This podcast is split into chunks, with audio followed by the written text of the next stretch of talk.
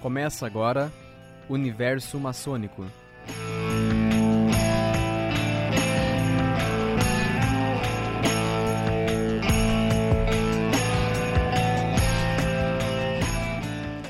Olá, sejam bem-vindos a mais um programa Universo Maçônico. Hoje nós vamos abordar um tema que é bastante delicado para conversarmos, que é sobre regularidade e reconhecimento dentro da maçonaria. Né? Assim como existem potências, existem lojas regulares que trabalham sérias, existem aquelas que deixam a desejar. Então é sobre isso que nós queremos falar com vocês, mostrar um pouco o que, que dá a uma loja maçônica, a uma potência maçônica, a sua regularidade e, por outro lado, o seu reconhecimento. Estão aqui comigo nossos meus amigos aqui, professor Hamilton, professor Tiago. Né? Então a gente vai discutir um pouquinho sobre esse tema de regularidade, por que surgiu essa necessidade de dizer que nós temos uma loja maçônica regular. Então, voltando novamente, a gente sempre precisa pincelar um pouquinho na história. Né? A maçonaria, como nós vemos hoje, a gente já frisou, começou lá em 1717, com a formação da Grande Loja de Londres, que começou a se estruturar da forma que nós temos hoje. Passar algum tempo, 1751, vai surgir a Grande Loja dos Antigos, depois surge a Grande Loja dos Antigos, uma questão de nomenclatura. Né? Ficam ali uma pequena rixa entre eles. Em 1813, eles resolvem se unir. Então, em 1813, eles criam uma loja chamada Loja de Reconciliação. Pegam algumas pessoas de cada uma dessas lojas, elas se reúnem nessa loja de reconciliação para criar um ritual que sirva para todos. Né? Porque o problema básico deles é que havia divergências nos rituais. Tá? Então, o que, que é o ritual maçônico? É um livrinho igual esse aqui. Né? Aqui dentro tem a descrição de como nós devemos proceder nas nossas reuniões. Para cada rito tem um, tem um ritual, para cada grau tem um ritual diferente. Então, eles organizaram o seu ritual nessa loja de reconciliação e houve a união, então, entre a loja dos antigos e dos modernos em 1813. E essas são as grandes lojas mais antigas que nós temos no mundo. E por que, que nós estamos falando disso? Porque para a gente falar de regularidade, quem vai dizer se a loja é regular ou não? A gente prima por essas que foram as primeiras, que são as mais antigas. Então, com o tempo, elas foram se reunindo, se organizando, outros países, como a Grande Loja Unida da Inglaterra, na Inglaterra, é claro, depois elas conversando com Irlanda, com Escócia, que eram as mais antigas, eles começaram a criar princípios de regularidade, que determinam se uma loja, se uma potência de determinado país está regular ou não. Né? Primeiro a gente vai definir então para vocês o que é regularidade e depois o tal do reconhecimento. Então eu gostaria de começar frisando alguns pontos que grande loja da Inglaterra, Irlanda e Escócia se reuniram em 1929 para dizer, ó, quem trabalhar dentro desses pontos são lojas regulares. Né? Volto a frisar. Por que isso? Porque foram as primeiras lojas se organizarem. Então eles começaram a definir o que era regular. Então, eu vou pedir ajuda aqui dos meus colaboradores, dos meus amigos. Eu vou citar, eu, vou, eu peguei o documento aqui de 1929 e eu vou citar, então, os pontos que eles dizem o que é regularidade e a gente comenta em cima desses pontos. Né? Ótimo. Então, nessa reunião ó, de 1929, o que, que foi dito como princípios de regularidade? O primeiro, regularidade de origem. Uma grande loja deve ter sido legalmente constituída por uma grande loja devidamente reconhecida ou por três ou mais lojas regularmente constituídas. O que, que nós podemos falar sobre isso aí? Bom, boa tarde a todos. É, boa tarde, Álvaro. Boa tarde, Tiago. É, é, nós podemos dizer o seguinte, no, no meu ponto de vista, né, o maçom brasileiro ele tem um problema sério. Ele acha que a grande loja unida da Inglaterra ela, ela é que dita as regras para a questão de regularidade e de reconhecimento. E não é verdade isso daí.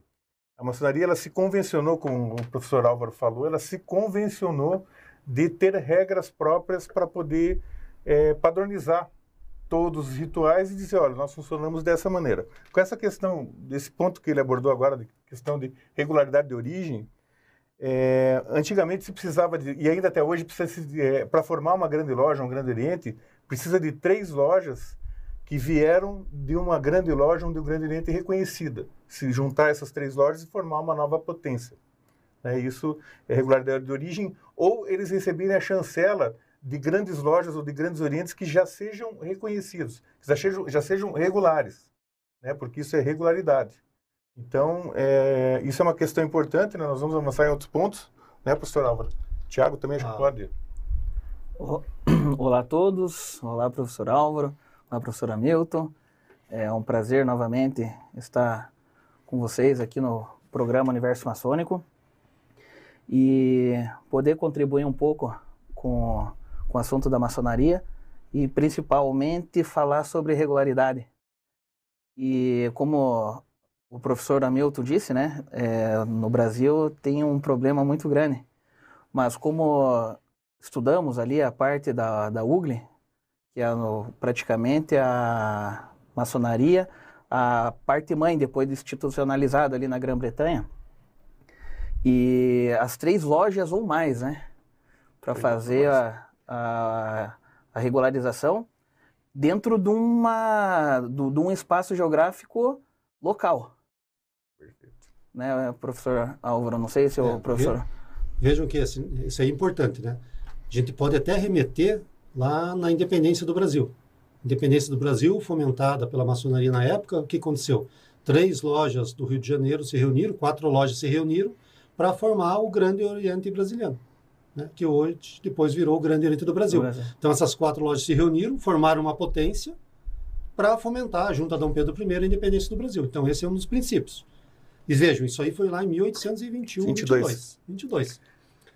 A gente só vai ter um tal do reconhecimento da grande loja da Inglaterra quase 100 anos depois, lá por 1913, se eu não, se não estou enganado.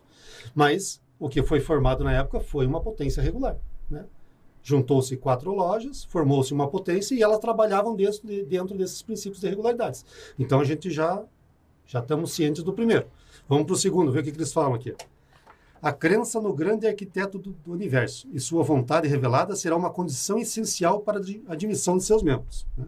Então, já falamos várias vezes, para se tornar maçom, você tem que acreditar num ser supremo nessa primeira regularidade, ele diz que você tem que acreditar, e nós chamamos de uma forma mais genérica de grande arquiteto do universo. Por quê? Porque pode ser o meu Deus católico, pode ser o Jeová lá do Tiago, que é Uma... judeu, pode ser o do Alcorão, pode ser o do Islã, né? mas nós precisamos acreditar num ser criador, num princípio criador. Então acho que essa é tranquilo, né? Tranquilo, isso mesmo vivendo uma, mais um viés cristão, né, antigamente, né? É, o Brasil, por ser um Brasil, país predominantemente cristão, né? cristão. né? Mas vocês vão ver, depois eu peguei aqui o que, que eu fiz. Eu peguei o compilado das três reuniões que eles fizeram. 1929, 38 e depois uma última em 1989. Você vai ver que os princípios eles permanecem o mesmo, só que eles vão mudando um pouco os termos, adaptando, melhor, deixando melhor compreensível né, para as demais religiões. E que futuramente eu acho que vai, vai ser obrigado também, né? Porque a cada momento que nós estamos mudando, nós estamos se atualizando, né? Eu acho que os termos sempre vão, de acordo com os anos, com as décadas, eles vão se Precisa adaptando no Exato. Atualmente. O próximo regulamento que eles põem aqui já é consequência desse primeiro, que ele diz assim, ó, que todos os iniciados têm que prestar seu juramento sobre o livro da lei sagrada. Então é uma consequência do primeiro. Se você acredita num ser criador, quando você vai jurar que está entrando para a maçonaria, você jura sobre o livro da lei sagrada. É isso é importante, é importante frisar, porque as pessoas, é, algumas pessoas ainda existe muita mística sobre a maçonaria, sobre isso, mas é bom as, as pessoas entenderem que todo maçom, quando ele presta os seus compromissos, os juramentos, juramento e compromisso são coisas diferentes, mas é, quando ele presta o seu compromisso, ele faz isso sobre o livro da lei sagrada. O livro da lei sagrada pode ser a Bíblia, que é isso que o professor Álvaro falou, o Corão, o Torá, o, o Vedas. Então, ele vai fazer isso de acordo com a sua religião, porque a maçonaria ela é eclética com isso. Nós levamos né, o, o nosso juramento, o, o, até o nosso dever, ali na, na, na, Bíblia Sagrada, no Corão, ali, dependendo da, da sua religião, que, não, lembrando, não é um viés religioso. religioso. Quarto item aqui, ó, que os membros da grande loja e das lojas individuais sejam exclusivamente homens e que nenhuma grande loja deva manter relações com lojas mistas ou com obediências que aceitem mulheres como seus membros. É, isso, é daí, isso, daí, isso daí é um ponto Isso é bem polêmico. A gente pode até um dia, com o professor Álvaro, fazer um programa talvez só sobre isso. Isso já está previsto. É, porque nós vamos ter que falar, isso daí é uma questão muito complexa. Né? Hoje você vê em alguns locais, por exemplo, saiu esses dias numa revista maçônica, algumas mulheres na Inglaterra com aventais dentro da grande loja unida da Inglaterra. Mas quer dizer o que é isso? Elas estavam numa cerimônia, vamos dizer assim, aberta ao público. Então, eles lá, apesar de respeitarem esse, esse ponto de regularidade, que isso daqui é um ponto de regularidade, o quarto ponto, que fala sobre só serem homens, mas quando não estão em reuniões eh, ritualísticas, em reuniões de loja, eles podem confraternizar. Lá eles fazem isso. Aqui no Brasil a gente não vê isso ainda. Talvez, quem sabe, um dia possa acontecer, mas não acontece ainda. Mas eh, o problema disso daqui são os princípios que a gente vai ver mais para frente um pouquinho sobre a questão. Tem uma questão de landmarks e eh, as antigas iniciações. Tem toda uma questão nisso daí, essa questão de homem e mulher. Então, não que a maçonaria seja sectarista nisso, né? Vamos dizer. Mas ela preza por isso desde o seu início. E como nós viemos de uma, de uma instituição que ela é, ela é, ela tem essa origem, a gente vai seguindo isso até os dias de hoje. Então, Eu acho que é mais uma questão cultural, porque Isso. quando, como nós viemos dos pedreiros, a maioria dos pedreiros eram homens. Exatamente. Existem relatos de mulheres que trabalhavam nas construções, e existem, mas muito poucos, né? A gente até vai trazer num, num programa apropriado, vamos falar só sobre isso. É, o ofício era do homem, né? Isso era do O homem. ofício era do homem. Então, quando o Anderson criou a Constituição lá em 1727, ele colocou lá que tinha que ser um homem livre de bons costumes. Isso, até porque, eh, professor Álvaro, na época, a mulher, o, o papel dela na sociedade, na época, era só criar os filhos. Então, quem trabalhava era o homem. Não que isso seja, não é a época, né? A gente tem que contextualizar isso daí em 1717, 1721, Exato, 300 anos atrás. 300 anos Veja que atrás. a mulher conseguiu liberdade quando? A partir da Segunda Guerra Mundial, Perfeito. quando necessitou de mão de obra, e aí o pessoal, opa, agora a gente precisa que elas venham para o mercado de trabalho. Né? Então é uma coisa bem recente, se nós pensamos, pensarmos em história. E quem sabe, né, futuramente, o, não sei se vocês viram o grão-mestre da grande loja do Estado de Israel, na, na posse dele no passado. Ele falou que ele vê que está na hora da mulher entrar para a maçonaria e ele tem projetos para isso. Grande loja do Estado de Israel, uma loja reconhecida pela grande loja da Inglaterra. né? Então o processo está andando. Só que a gente entende que é bem moroso, um pro- processo demorado. Né? Perfeito. Vamos então para o próximo aqui. Que a grande loja mantenha a jurisdição soberana sobre as lojas que estão sob o seu controle. Né? E que, ainda vou pular aqui, porque o trecho é grande, ele vai dizer assim, e que nenhuma de sua autoridade tem que compartilhar nada com um Supremo Conselho. Tá? Então, Dois- já, já, são já dois- são Du- duas duas, coisas. coisas diferentes. Exato. É, uma é territorialidade, né, que é da a, a, a Grande Oriente ou as grandes lojas ou é, os grandes orientes independentes, eles precisam ter um território próprio, um território físico, é isso que está dizendo aqui. E que eles sejam, é, eles trabalham nos graus simbólicos, que é aprendiz, companheiro e mestre, né, até o terceiro grau, e que não existe é, divisão de poderes sobre o Supremo Conselho, que os graus superiores eles são uma outra coisa, gerido por uma outra, um outro tipo de, de regularidade, né? E um outro tipo de é uma outra tipo de instituição. A maçonaria simbólica é uma coisa e a filosófica é outra, né? É, vamos, vamos deixar claro né, para os ouvintes, porque tem muitos que não são maçons. Então, maçonaria simbólica, o que seria? Os três primeiros graus, aprendiz, companheiro e mestre. A partir daqui nós viramos mestre, você pode parar aqui, a maioria para no grau de mestre, maçom, ou faz graus que nós chamamos de filosóficos, que vem depois. Né? Então, esses corpos chamados filosóficos têm outra diretoria, outra pessoa que controla. Né? Quando a gente fala de potência simbólica, são somente esses três graus, que é o nosso grão-mestre, é o venerável da loja, é o grão-mestre aqui, ou é grande loja da Inglaterra, ou qualquer um que coordene. Os demais são corpos filosóficos. Então, o que eles dizem aqui é, a simbologia não pode se misturar com o filosófico. Já tivemos situações de um grão-mestre querer dizer que o, o, o grão-mestre dos filosóficos podia vir aqui intervir, grande loja da Inglaterra chegou e falou assim, não. É, funcionava assim, funcionava assim no Funcionava. Brasil fora. Até 27. até 1927. Tá, houve uma mudança, né? E foi separado. Até 1927, o grão-mestre, é, o grão-mestre das potências de base, vamos dizer, né, as potências, vamos dizer, do, eu estou falando do Grande Oriente do Brasil, tá? É, o grão-mestre do Grande Oriente do Brasil, ele era o soberano comendador.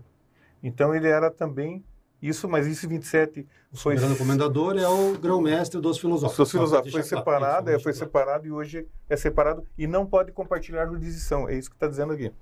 E isso aí gerou esse problema em 27, né? Porque daí quando separou, criou-se a- o Brasil tinha o Grande Oriente do Brasil, criou-se as grandes lojas. Grande Oriente do Brasil tinha território e grandes lojas não. Mais tarde foi compartilhado o território com as grandes lojas e hoje elas são reconhecidas também internacionalmente pela Grande Loja da Inglaterra. E Mas por quê? depois, Porque foi compartilhado esse território. e depois veio os independentes. Mais tarde, Mais tarde surgiu os- surgiu. É, os é é é importante frisar isso daí que o professor Álvaro falou agora. É, pode ser compartilhado o território. Isso daí nós não tínhamos falado, mas é, essa questão de território não precisa ser exclusiva. Ela pode ser compartilhada por tratados e convênios entre as potências.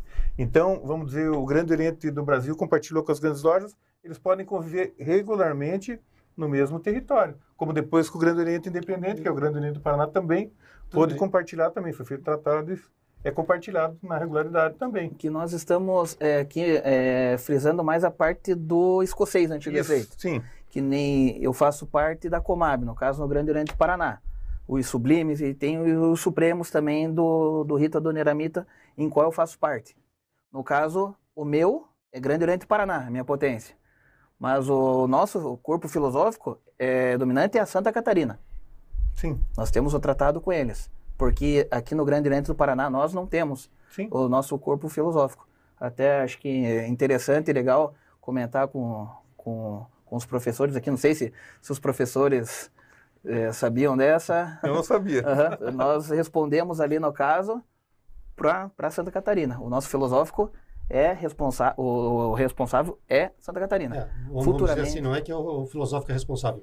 Os Tem maçom- tem- eles têm um tratado de amizade. Então, Tratado os maçons amizade. aqui do, da potência simbólica do golpe podem participar lá. Isso. Né? São, porque mesmo, tem que entender, são corpos separados. São organizações independentes. Sim, que nem é, Eles o filosófico, né? O, o- na parte simbólica, nós, é, é, é só pro Grande Oriente do Paraná. Sim. Daí, que nem nós vamos criar um, um exemplo, um, um capítulo aqui do, do rito uh, do Neramita na parte filosófica. Daí nós precisamos do- da benção do, do pessoal Sim, de que é Santa isso que nós estamos falando, essa questão de regularidade. Tratado de amizade. Tratado de amizade. Próximo item, que as três grandes luzes da maçonaria estejam sempre presentes. O que, que são as três grandes luzes, Hamilton? Está ali, né? Um- Uma delas está ali, duas estão ali, né? o esquadro, o compasso e o livro da lei. Essas são as grandes luzes da maçonaria no mundo inteiro. Então, é sempre numa loja maçônica regular, vai ter dentro da loja isso exposto. Sempre precisa ser exposto isso. Então, vai ter um esquadro, um compasso e um livro da lei, que é um- pode ser um livro, é um livro de religião, ou tem é uma curiosidade também que no México é a Constituição do país. Mas é uma caso à parte. Tá? parte. Normalmente Mas é a Bíblia. a, a questão é por que, que a gente chama de três grandes luzes. Né? Acho que é isso que a gente tem que explicar para o pessoal. né? Acho que é isso que é importante. Primeiro, porque o livro da lei sagrada. No nosso caso aqui, a maioria utiliza a Bíblia Sagrada, porque é o nosso livro de conduta moral, né? no qual a gente nos, nos espelhamos para a conduta moral. Então, tem que ter livro sagrado. E o esquadro compasso que vocês veem aqui no nosso símbolo sempre, remete lá aos pedreiros, aos operativos As ferramentas Antigamente. que operativas. são as ferramentas. E aí, em cima delas, é apenas uma simbologia que a gente utiliza para aprender. né? Então, é uma simbologia que a gente tem que seguir sempre no esquadro e no compasso, e aí a gente faz os estudos filosóficos em cima disso. Então, essas são as três grandes luzes da maçonaria. Que se perpetuou até o momento, né? Até o momento. E aí, os últimos dois aqui, né? que é proibido discutir política e religião em loja. É verdade isso? É proibido? É verdade, é proibido discutir política, é, Pergunta, política fazer e uma pergunta religião então, em mais, loja. mais profunda. Eu sou candidato a prefeito de Curitiba. Eu posso ir lá mostrar meu portfólio, mostrar minha propaganda? Deve. Por quê? Porque a maçonaria, ela trabalha com a construção social. É, nós não vamos estar discutindo ah, o teu partido político, nós não vamos fazer uma discussão de sectarismo político. Nós vamos falar sobre propostas que possam vir a melhorar ou não a, a situação do cidadão, né? a situação social. E todos os candidatos podem ir. Tanto que E a maçonaria recebe, devem E ir. devem ir, né? E É devem ir. aberto, é aberto, né? Isso. Por quê? É aberto Porque a a todos gente precisa mostrar para todos o que está acontecendo e cada um vai escolher o melhor. Isso. A gente não vai defender, ah, vote nesse, faça isso, faça aquilo. Isso. Mas é é aberto para que todos mostrem a sua propaganda. Até, até porque a maçonaria ela é multifacetada. Então nós temos lá irmãos de todos os, de todos os lados políticos, todos. Então, por isso que é proibido discutir política e religião é do mesmo jeito. Porque você imagine em Israel, né, você ter uma loja funcionando que existe com membros judeus e membros muçulmanos. Muçulmanos juntos. Tem, eles frequentam a mesma loja. Mas como que pode isso? Eles têm ódio, se matam com bomba e tal. Mas dentro da loja é proibido discutir religião. Então cada um vai professar a sua fé, porque a maçonaria ela não é religião. Ela não prega dogma. Então, não importa, você tem a, a tua crença e a tua crença é individual. Não tem a ver com a ordem maçônica isso, né? Perfeito. E por último aqui, ele diz que os princípios e os antigos landmarks e seus usos de costumes devem ser observados, rigorosamente observados. O que seriam esses landmarks? São Mas... 38 da canção. Então. De um, é 25 de outro. discutindo 25. Então, é o caminho que a ser trilhado. Isso. É um caminho a ser trilhado. Essa, na verdade, landmarks é tudo que a gente falou antes agora. Isso. São limites, né? São limites. São marcas. Landmarks isso. vem da palavra marcas da terra. São limites isso. que a gente impõe, né? A cerca da nossa terra aqui. Então é isso que nós temos que seguir. Não vamos entrar em discussão, né? O Tiago, ah, os 25 landmarks. Não, 25 eu demarquei, não sei o que lá. Não vamos discutir porque existem diversos autores que compilaram essas regras. Vamos nos ater ao que a Constituição fala. A nossa Constituição é o nosso landmark. É. Né? Essas regras que nós citamos anteriormente são os landmarks. E é interessante frisar que o último landmark diz que nenhum dos anteriores pode ser alterado. Isso está lá nos landmarks, inclusive. é uma curiosidade. Uma curiosidade, uma curiosidade é. Confusa. Confusa, mas é uma curiosidade. Os landmarks de Maquet, de, de Presto, de coisa, né? Vamos deixar claro. Uhum. Aí, então, o que, que aconteceu? Então, isso aqui foi o que eles promulgaram lá em 1929. Depois, em 1938, as grandes lojas da Inglaterra, Irlanda e Escócia se reuniram novamente e fizeram algumas modificações. Eu vou citar somente as, as que eu acho principais aqui, ó. Que é quando ele fala novamente que a admissão à ordem exige a crença num ser supremo e frisa, ó, é essencial e não admite transigência. É, isso é importante porque o maçom ele não pode ser ateu, né? não pode não ser pode agnóstico. Ser agnóstico até ele pode ser, não pode ser ateu. Ele tem que acreditar tá, no, no Supremo Criador. Criador. Criador. E aí depois já vem aquele que ele fala sobre a Bíblia Sagrada lá no anterior. Só que aqui ele muda um pouco o texto. Ó. O que, que o texto diz? A Bíblia, referida pelos maçons como volume da lei sagrada, deve estar sempre aberta nas lojas. A todo candidato é necessário assumir a sua obrigação sobre este livro ou sobre o volume que é utilizado pelo seu credo particular, que foi aquilo que nós falamos. Sim. Só que na redação anterior eles não falavam isso. E aí muita gente fala assim, ah, não, tem que ser sobre a Bíblia. Aqui eles já abrem, não falam. Não, é pelo credo da pessoa. Né? Ah, eu sou judeu, vai fazer sobre a Torá. Existe um Deus criador lá. Pronto. Né? Para tirar essas picuinhas que existiam entre os outros. Né? Aí eles. Aí a gente vai vendo a atualização. É. É período a período, caminho as a caminho, mudanças, né, as mudanças. sociedade, né? Porque as mudanças da sociedade, ela sofre, sofre mudanças no decorrer da vida, da existência dela, né? E nós vamos falar sobre as... Eu estou procurando, só, só, só pegando os principais aqui, ó. ó. O último item que ele fala, quando você disse que, né, que a gente está falando aqui, estamos falando sobre maçonaria, mostrando para o pessoal. O, o décimo primeiro item, ele fala assim, ó. Não há segredo em relação a nenhum dos princípios básicos da maçonaria, alguns dos quais já foram expostos acima, ou seja, alguns dos quais já falamos. Né? Então não existe segredo. O que nós estamos falando aqui não é segredo, é história e é para as pessoas entenderem como funciona, como nós funcionamos e o que acontece lá dentro. Tá? Isso. Então eles frisaram isso aqui, ó, tá vendo? Isso aqui já em 1938. É, e é importante a gente frisar que não quer dizer que a loja não tenha reconhecer, é, que não tenha regularidade, que não tenha reconhecimento, que ela não seja que não seja regular, regularmente ou seja, uma loja maçonicamente irregular. Então isso é importante. Tem lojas que não têm, por exemplo, território. Elas estão dentro de um território e não conseguiram o tratado de, de reconhecimento de território. Então elas trabalham dentro disso daqui que a gente falou, mas elas não são regulares, né? são regulares, mas não são reconhecidas, porque o reconhecimento ele vem a partir da regularidade. A regularidade é a lei e o reconhecimento é o bônus que você ganha. Então o reconhecimento diz o quê? Que a loja mais antiga diz: não, eu reconheço você, você está seguindo os preceitos que a gente estabeleceu lá, então eu reconheço você como maçonaria de verdade. Isso é importante porque não existe geração espontânea na maçonaria, que é isso que nós estamos falando Exatamente. hoje, né? Não tem o negócio do cara fundar uma potência lá e virar o grão-mestre e começar a vender é, internet, pela internet, ou sei lá, por e-mail, vender entrada na maçonaria. Isso daí não existe. A maçonaria regular ela tem um processo E é, tem que ser regular. Tem que ser regular. Que nem antigamente, aqui no, no Paraná, pelo menos, tinha programa de televisão. Minuto da Maçonaria. Eles faziam os convites através da maçonaria, é, através da televisão, rádio, internet, redes sociais, que estava começando a ficar forte no, no período. E na maçonaria, sinceramente, é difícil chegar um, um convite para você, ah, no, no teu e-mail, via WhatsApp. Como nós recebemos aí. Convite sempre chega, na É, verdade. convite- mas é. são potências São que a gente potências sabe que- que são escuras e, na verdade, não são sérias. Elas estão lá para ganhar dinheiro apenas. Né? Quando a gente fala de potências reconhecidas, então vamos, vamos começar lá dos mais antigos. Isso. Entra lá no site da Grande Loja Unida da Inglaterra. Você vai entrar lá, lojas estrangeiras. vai ter Irlanda, todas as potências no mundo inteiro que são reconhecidas. Tudo bem, ah, são reconhecidas só pela Inglaterra. Existe um outro princípio de regularidade que são os americanos, né? Isso. que antigamente existia o, o List of Lodges, que é as, tinha a confeder- Confederação da Maçonaria Interamericana, Esse livrinho aqui, ó. List of Lodges.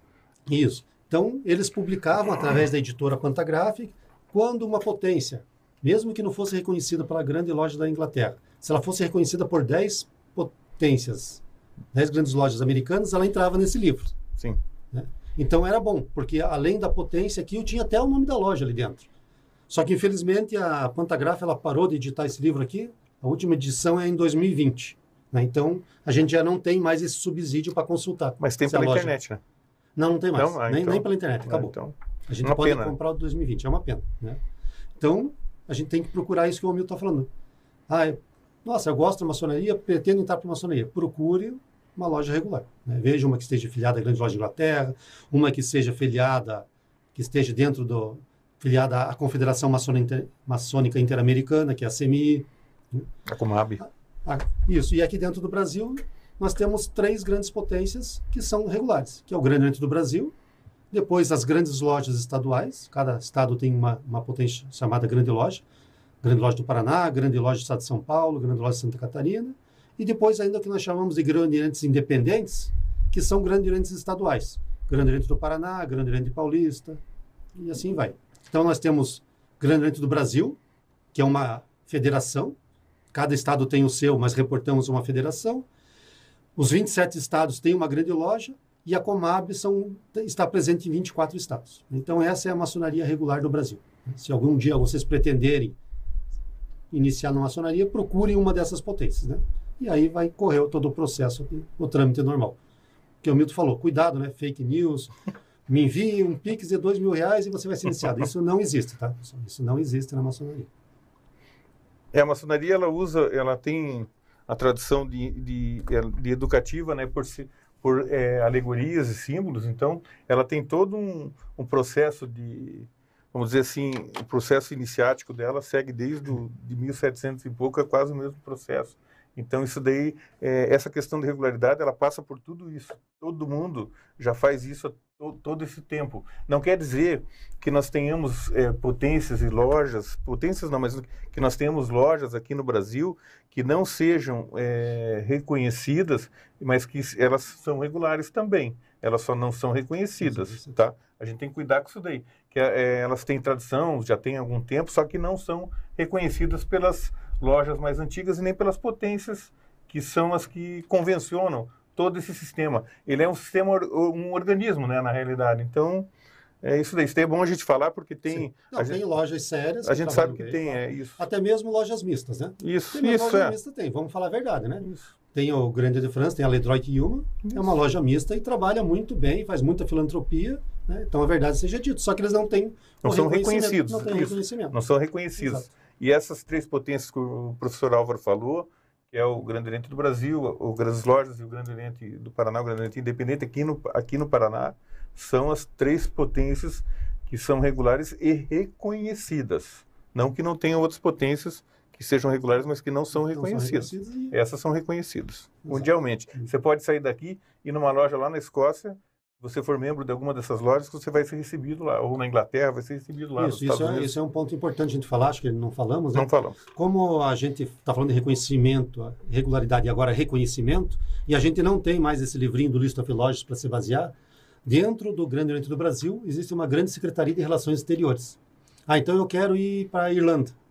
É diferente, né? Aqui eu tô, tô em Curitiba, eu vou para Paranaguá e visito a loja do Hamilton e está tudo bem. Vou pro Golpe, Grande Oriente do Paraná, visito a loja do Tiago e está tudo bem. Agora, indo para fora, então a gente precisa, né, fazer o contato com essa secretaria para fazer uma cartinha formal para dizer, ó, nós somos o Grande do Brasil, somos reconhecidos assim, assim, assim, para poder Isso. chegar lá e aparecer. Né? Não dá para chegar só abrir a porta, opa, vim visitar vocês. né? Então, em virtude dessa, desse trâmite para evitar esses problemas de, ah, eu não sou regular, como é que a pessoa lá vai saber se você é regular? Pode ser que eu estou mentindo. Eu chego lá, eu sou do Rio Grande do Brasil. Tá ali, ó, eu sou regular, sou reconhecido. Tá na lista of Lodges. Mas, mas não sou do Grande do Brasil. Então eu vou com uma cartinha do Grande do Brasil dizendo, ó, o fulano de tal é membro nosso, tal, tal, tal. Então, que é o mais, a gente tem é esse procedimento agora é o mais pra, correto pra e mais atual, né? É, é, o procedimento correto, né? Procedimento, procedimento correto. correto. e atual. Uhum. É o procedimento. E até você pode é, nesse caso, se você for pelo canal oficial, você vai poder assistir uma reunião ritualística e vai ser agrega muito no teu conhecimento, né, de para conhecer o funcionamento da maçonaria fora do Brasil, que em alguns lugares é um pouquinho diferente e tal, mas tudo dentro desses princípios de regularidade. Todas elas que são regulares e reconhecidas, elas têm o mesmo, o mesmo, as mesmas regras no mundo inteiro. Todas elas. Perfeito. Acho que é Espero que ter, ter podido esclarecer, né? É um, é um assunto confuso, é, né? É. Regularidade é aqueles é. princípios que nós falamos. Reconhecimento é uma potência reconhecer a outra, outra. Isso. depois que ela trabalha nessa regularidade. E sempre da mais nova para mais é. antiga. A mais nova pesa para mais antiga. para mais antiga. Né? Nós falamos em organizações tipo a UGLE, Grande Loja Unida da Inglaterra, CMI, Confederação Maçônica Interamericana, que reúne lojas regulares. Mas, da mesmo jeito que nós temos a reunião das lojas regulares, tem a reunião das lojas irregulares. Né? Então, cuidado, né? Cuidado. Eu vi um colega lá esse dia fazendo pesquisa, está aqui, ó, achei uma lista de lojas regulares. E não era. Né? Tava lá. Relação de lojas regulares, da Clipsas, que é uma loja que admite mulheres. Então, cuidado com o que a gente vê na internet. É, o maior problema disso daí, professor Álvaro, é que se você entrar numa loja dessas, para você ser regular, depois vamos dizer que você queira se filiar numa potência regular, você vai ter que fazer tudo de volta. Porque Exato. não é reconhecido nem a cerimônia de iniciação. Então, isso é uma coisa importante e que as pessoas têm que saber. Sempre procurar, se, é, procurar informações fidedignas, né? É o que nós estamos falando, Grande Oriente do Brasil, grandes lojas e grandes orientes estaduais. Essas são as três potências reconhecidas, regulares e reconhecidas. Então você entra numa loja que o cara fundou ontem lá, o Zezinho da esquina fundou uma loja e cobrou lá mil reais pela internet o teu, fez a iniciação, te manda meia dúzia de ritual pela internet, manda um avental e você está iniciado. Não é assim que funciona. Tem uma cerimônia, não é assim que funciona. Então, é, procurem sempre se, é, tirar informações com ações regulares que podem explicar para vocês isso, para cuidar, para não entrar pelo cano, né? É, exato. Tá numa fria aí e acabar perdendo dinheiro certeza. E depois que entrar na, na maçonaria realmente, né? Real, tem que fazer tudo de novo. Imagina. Uhum. Tá ok, pessoal? Acho que tá bom, né, por hoje? Tá então, é, para os nossos alunos ali que querem o nosso certificado lá de participação para contar horas, né, tem que responder lá o questionamento. A palavra lá hoje é reconhecimento, né? Não podia ser outra. Então, a palavra lá é reconhecimento. Obrigado pela presença de todos. Na nossa próxima reunião já, tá, já temos assunto. A gente vai falar sobre comunicação maçônica e justamente isso, para falar sobre fake news na maçonaria, desde lá do passado até hoje em dia. Né? Então já aproveito para deixar o convite. Na próxima live nossa, daqui a 15 dias, vamos falar sobre comunicação maçônica. Obrigado a presença de todos. Obrigado, professor Hamilton. Obrigado, obrigado. professor Tiago. Obrigado. Eu que agradeço. Muito Até obrigado. Até a próxima. Até a próxima. Começa agora Universo Maçônico.